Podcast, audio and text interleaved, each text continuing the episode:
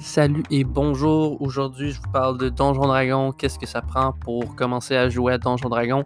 On va regarder ça ensemble euh, simplement.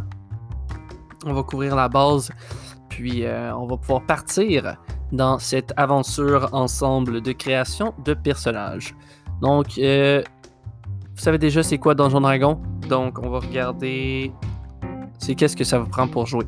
Vous pouvez soit jouer en personne, vous pouvez soit jouer en ligne. Dans les deux cas, ça va vous prendre une fiche de personnage. J'aime bien avoir une fiche de personnage sous la main. Je trouve ça plus facile à regarder. Puis même quand on joue à l'ordinateur, si on a juste un écran, avoir la fiche de personnage sous la main nous permet de simplement dire ce qu'on fait ou de toujours avoir l'œil sur euh, la prochaine action qu'on peut poser. Donc, on commence. C'est quoi une fiche de personnage? Ben, une fiche de personnage a normalement trois pages.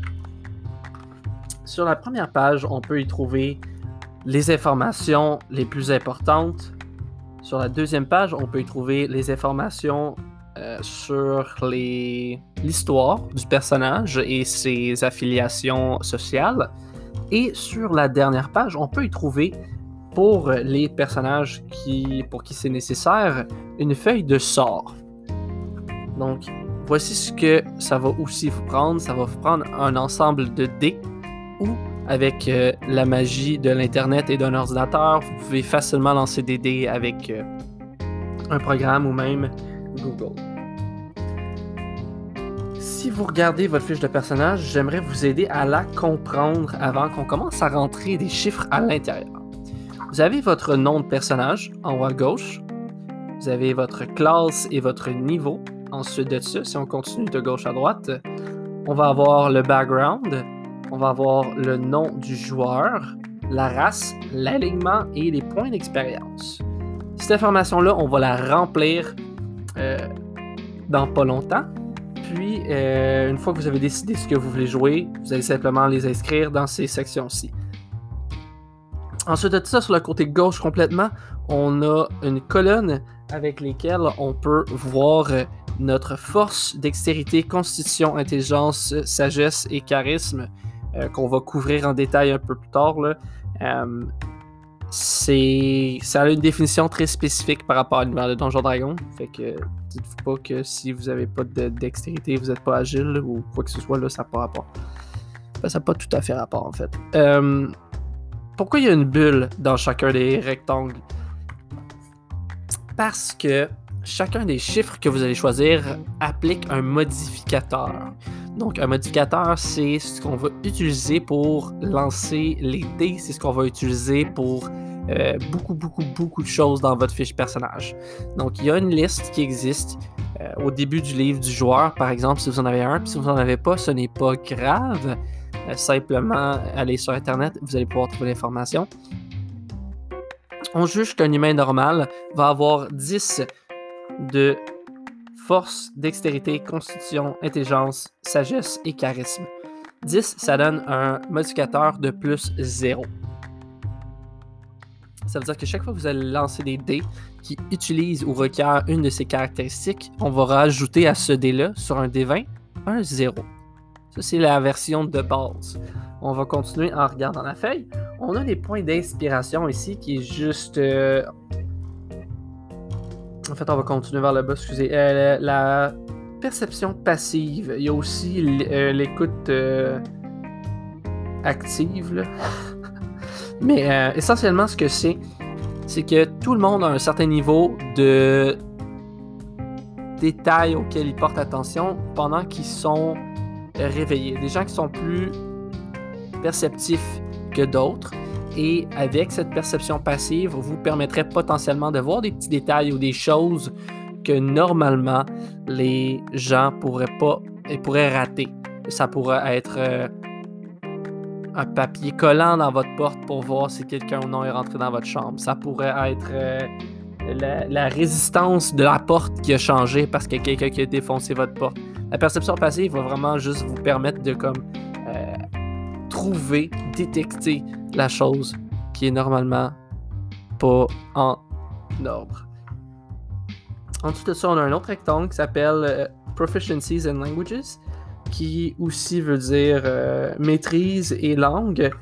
Ça, ce qu'on va mettre là, c'est toutes les choses que votre personnage maîtrise, justement, ainsi que les langues qu'il parle.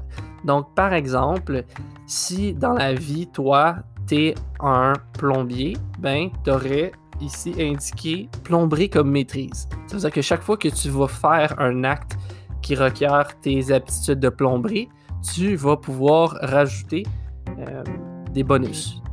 Si tu essaies de faire quelque chose que tu n'es pas, que tu ne maîtrises pas, tu peux quand même le faire comme dans la vraie vie. Ceci dit, c'est un petit peu plus difficile pour toi, donc tu n'auras pas accès à ces bonus différents. Donc si on regarde la deuxième colonne, en partant en haut à gauche, on a l'inspiration. L'inspiration, c'est un point boni que votre maître de jeu, la personne qui anime la partie pour vous, peut vous donner pour justement vous permettre euh, de faire quelque chose de cool ou euh, rerouler un dé ou vraiment il peut l'utiliser de la façon qu'il veut.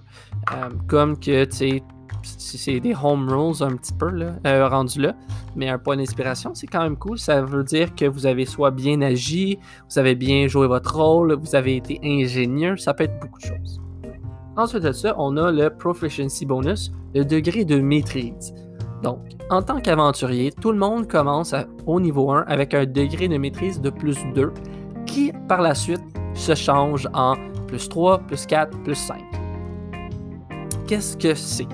Ben, moi, si j'ai été entraîné à me battre avec des épées longues, eh bien, je sais bien me battre avec des épées longues, donc je vais pouvoir ajouter, quand je vais attaquer avec une épée longue, mon modificateur de maîtrise. C'est ce que ça veut dire, c'est ce que je parlais de, un peu plus tôt.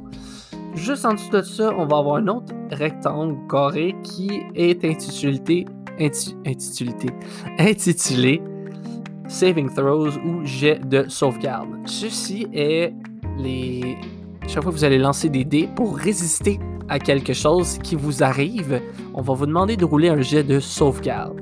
Ça peut être de force, de dextérité. Euh, dans le fond, toutes les caractéristiques ont le leur et dépendamment de la classe que vous choisissez, il y a des jets de sauvegarde qui vous sont attribués au niveau de la maîtrise. Parce que, par exemple, euh, les guerriers ont un jet de sauvegarde en force parce qu'ils sont particulièrement physiquement habiles. Donc, ils ont une facilité à résister à tout ce qui est de la force. On continue avec la liste des attitudes. Euh, skills ou euh, habilités. Je pense qu'en français, qui c'est dit. Ceci est la liste de choses que votre personnage peut faire en jeu, mais ça ne se limite pas nécessairement à cette liste-là. Euh, je vous donne un exemple. ok? Euh, moi, je veux faire une pirouette. Est-ce que je vais rouler un jet d'acrobatie? Probablement que mon maître de jeu va dire oui. Je veux faire une roulade, même chose. Je veux sauter 10 euh, mètres. Ben, à ce moment-là, peut-être que ça serait un jet de force tout court au lieu d'un jet d'acrobatie. Fait dépendamment de comment votre maître de jeu et vous vous entendez sur la définition de chacun des termes qui sont là, vous allez pouvoir modifier certaines choses. Donc, prenez note que toutes les aptitudes qui sont là, tout le monde peut les faire, mais la raison pour laquelle il y a des points à gauche, comme les saving throws, c'est parce qu'il y a certaines choses que vous allez maîtriser. Quand c'est maîtrisé, vous allez pouvoir non seulement rajouter votre modificateur de caractéristiques, mais aussi de maîtrise. C'est là où que les modificateurs entrent en jeu. Je vous donne un exemple. Si j'ai un personnage qui a une force de 12, avec un 12, ça donne un modificateur de plus 1. Donc, si j'étais pour utiliser une habilité qui s'appelle athlétique, à ce moment-là, je vais rouler un D. Je roule un 10, par exemple. Mais avec mon modificateur de force, ça me donne plus 1. Donc, le total est maintenant à 11. Cependant, si je maîtrise l'athlétisme, je vais aussi pouvoir rajouter mon degré de maîtrise qui serait d'un extra plus 2, donc un total de 13. C'est vraiment aussi simple que ça. Donc, euh, dépendamment des classes, il y a des gens qui ont plus de habilités que d'autres. Ceci dit, c'est pas parce que tu as plus d'habilités ou tu as plus de skills que tu es meilleur en combat ou vice-versa. C'est très, très, très situationnel. Pensez pas que votre personnage est moins bon parce qu'il a moins de skills ou il est euh, meilleur parce qu'il en a plus. Ça n'a vraiment pas rapport à ce niveau-là. De toute façon, sur un D20, vous avez toujours 5% de chance de tomber sur un 20 ou un 1. Donc, même si vous ne maîtrisez pas quelque chose, vous allez pouvoir avoir un bon score ou un mauvais score.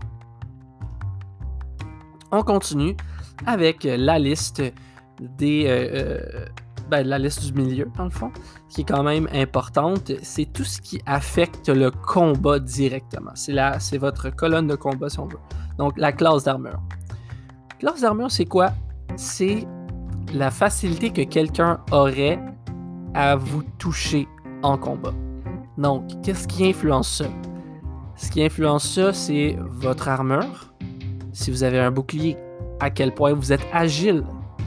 Toutes ces choses-là, en tant qu'aventurier, ont un impact sur votre classe d'armure. À la base, tout le monde a 10 de classe d'armure.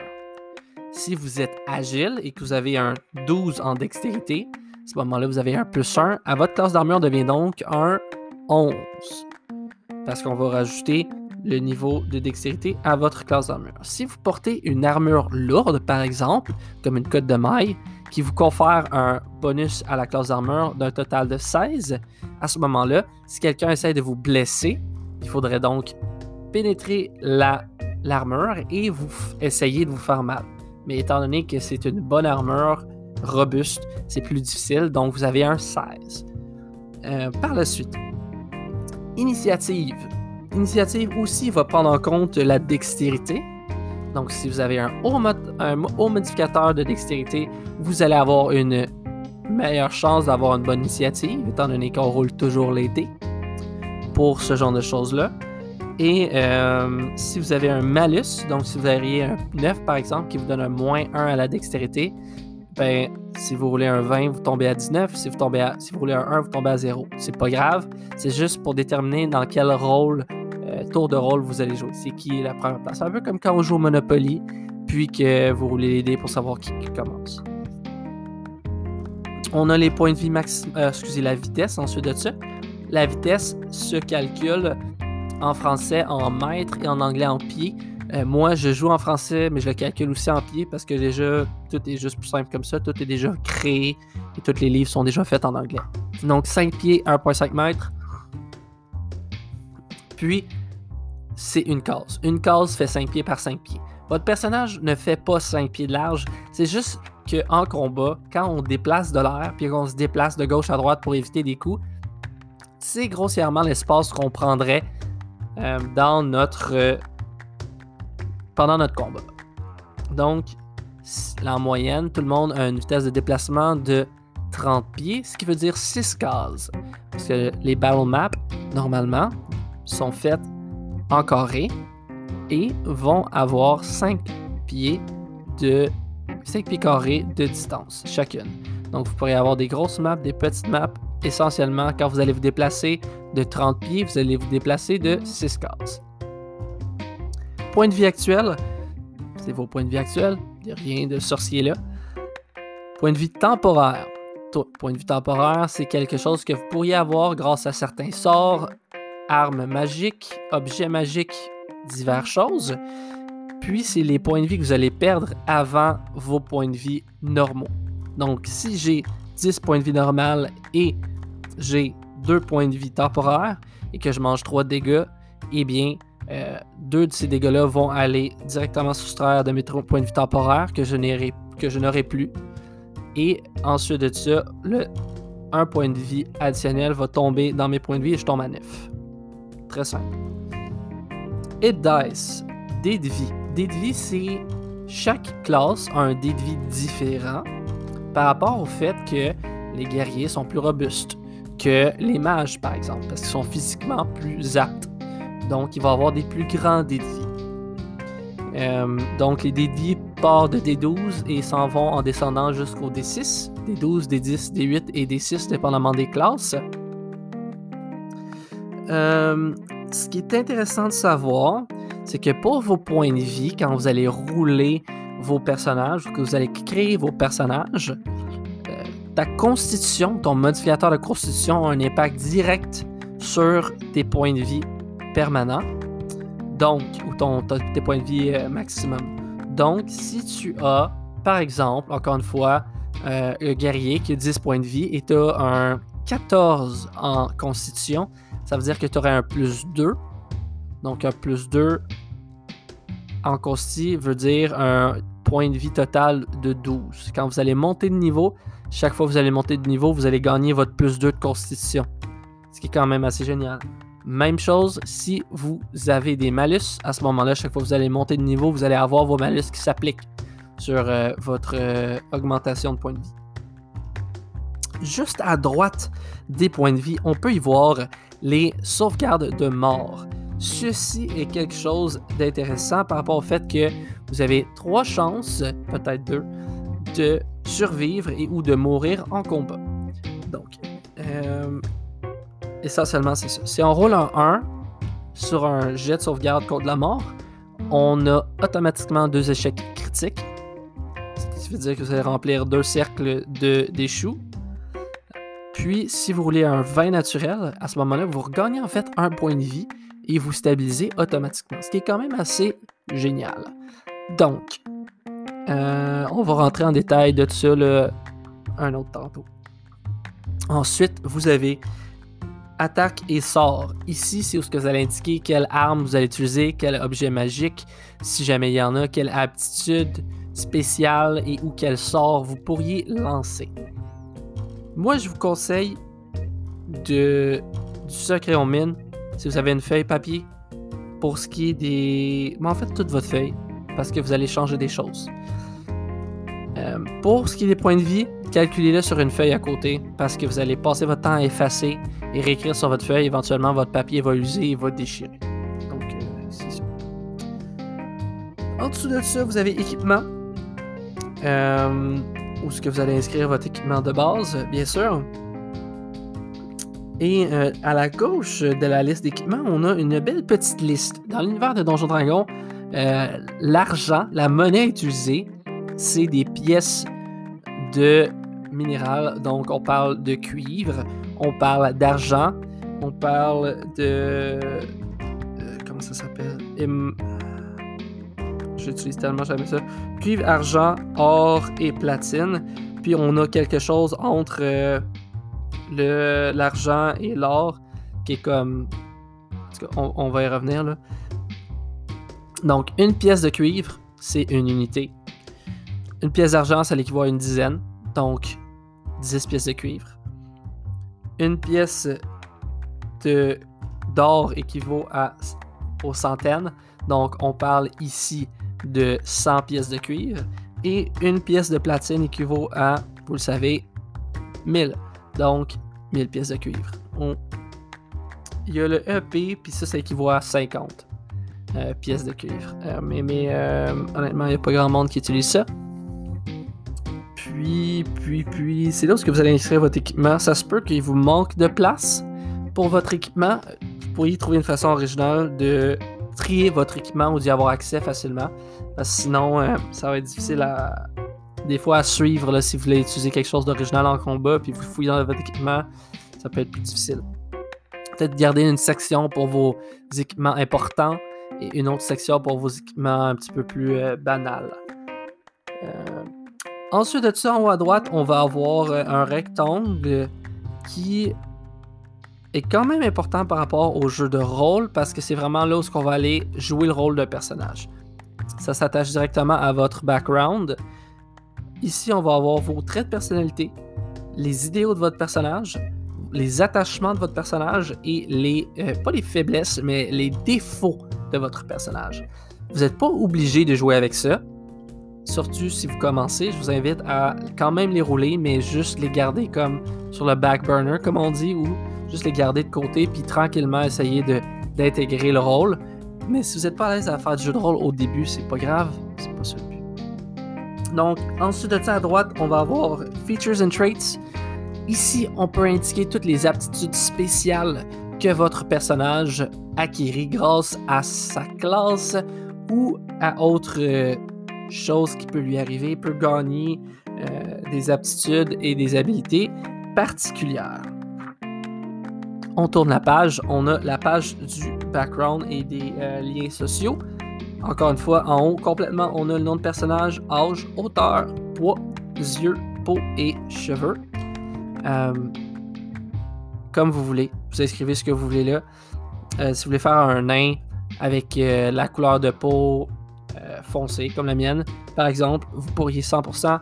Il n'y a pas de limite de, à votre création. Si vous voulez jouer un, un nain qui aurait l'air asiatique, vous pouvez le faire. Il n'y a absolument pas de problème. Vous pouvez dessiner votre personnage ou coller une petite photo dans la section apparence de personnage ou simplement écrire une petite description.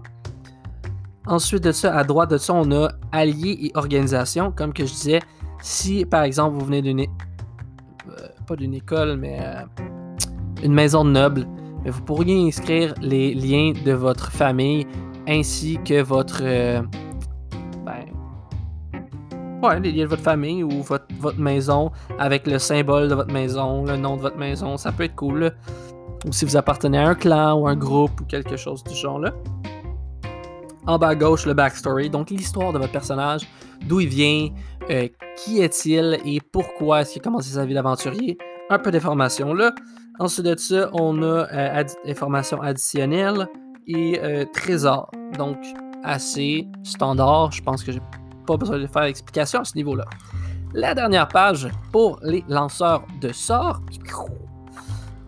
c'est euh, ici vous allez indiquer justement quelle aptitude caractéristique que euh, la classe de lanceur de sorts utilise, ainsi que les modificateurs pour l'attaque et les degrés de résistance euh, pour vos sorts. On commence avec Spellcasting Class. Donc, est-ce que vous êtes, par exemple, un barde, un cléric? Est-ce que vous êtes euh, un Eldritch Knight? Est-ce que vous êtes un, un mage? Est-ce que vous êtes un Arcane Trickster? Est-ce que vous êtes un druide? Un moine? la liste est quand même longue de lanceurs de sorts, un ranger. Euh, c'est ici que vous allez indiquer. Ensuite de ça, Spellcasting Ability, caractéristique de sort, ça peut être le charisme, l'intelligence. Généralement, c'est ça. Et par petite exception, on a aussi la sagesse pour euh, tout ce qui est en attuned, tout ce qui est en faveur de la nature.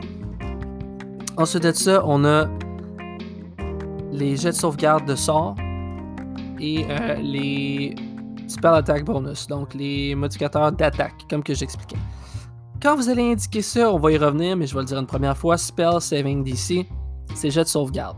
Les jets de sauvegarde commencent tous à 8 plus votre degré de maîtrise. Donc, comme on avait expliqué tantôt, c'est un plus 2.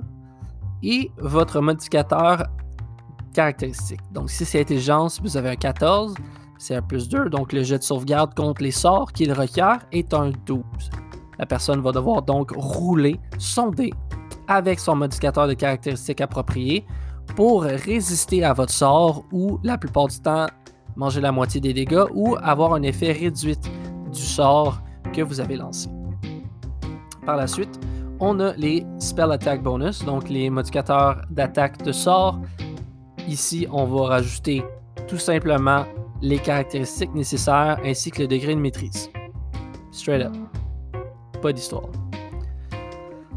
Ensuite de ça, on a des cantrips. On a 1, 2, 3, 4, 5. Et ma bank account. Qu'est-ce que c'est? on a les cantrips. Qu'est-ce qu'un cantrip, JS, tu me demandes? Eh bien, un cantrip est une habilité magique que vous pouvez faire facilement grâce à son, sa simplicité et son efficacité. Donc, un cantrip va vraiment être l'équivalent de votre épée, de votre langue de poche. Un cantrip, c'est quelque chose qui est super utile. Choisissez-les bien parce qu'ils peuvent avoir des gros impacts dans vos parties de façon assez conventionnelle. Et euh, c'est la magie qui est assez faible et efficace pour que vous n'ayez pas besoin d'utiliser de ressources magiques pour les faire. Si on continue, ensuite de ça, on a les spell level. Donc il y a 9 niveaux de sorts dans l'univers de Donjon Dragon. Bien sûr, le niveau 9 étant le plus puissant des sorts.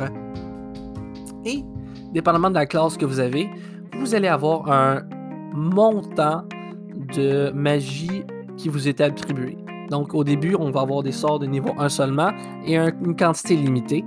Après ça, on monte à 2, 3, 4, etc., etc., etc. on va revenir aux détails particuliers parce qu'il y a certaines classes qui vont, ils vont juste avoir un niveau de sort, mais on peut lancer un sort à plus bas niveau si jamais on en a besoin. Ça, on va y revenir.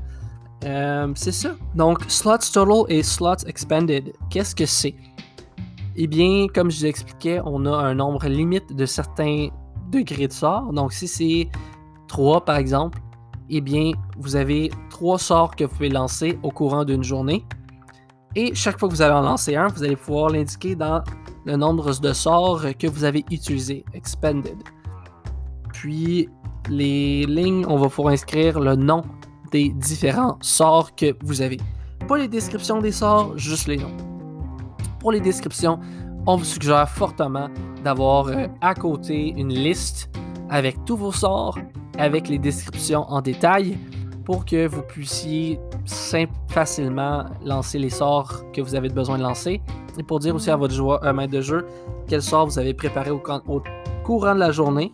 Et sur votre feuille principale, la page numéro 1, vous allez pouvoir inscrire justement les sorts que vous avez préparés. Ça, c'est d'autres petits détails qu'on va revenir en, euh, ensemble. Donc, c'est la lecture d'une feuille de joueur effectivement, euh, comme fait voir, ça peut potentiellement prendre un certain temps à remplir une fiche de personnage, mais c'est très agréable, c'est une expérience absolument merveilleuse. La plupart des gens qui ont commencé ont probablement au-dessus d'une dizaine de personnages différents parce qu'ils veulent essayer tellement de choses. Donc, on va regarder dans le prochain podcast ensemble quelle race choisir. Ensuite, on va regarder quelle classe choisir. Et par la suite, on va regarder euh, l'équipement et la magie. Donc, euh, merci d'avoir écouté si vous vous êtes rendu jusqu'ici. Et on va pouvoir euh, regarder en détail les autres choses. Merci beaucoup. Bonne journée.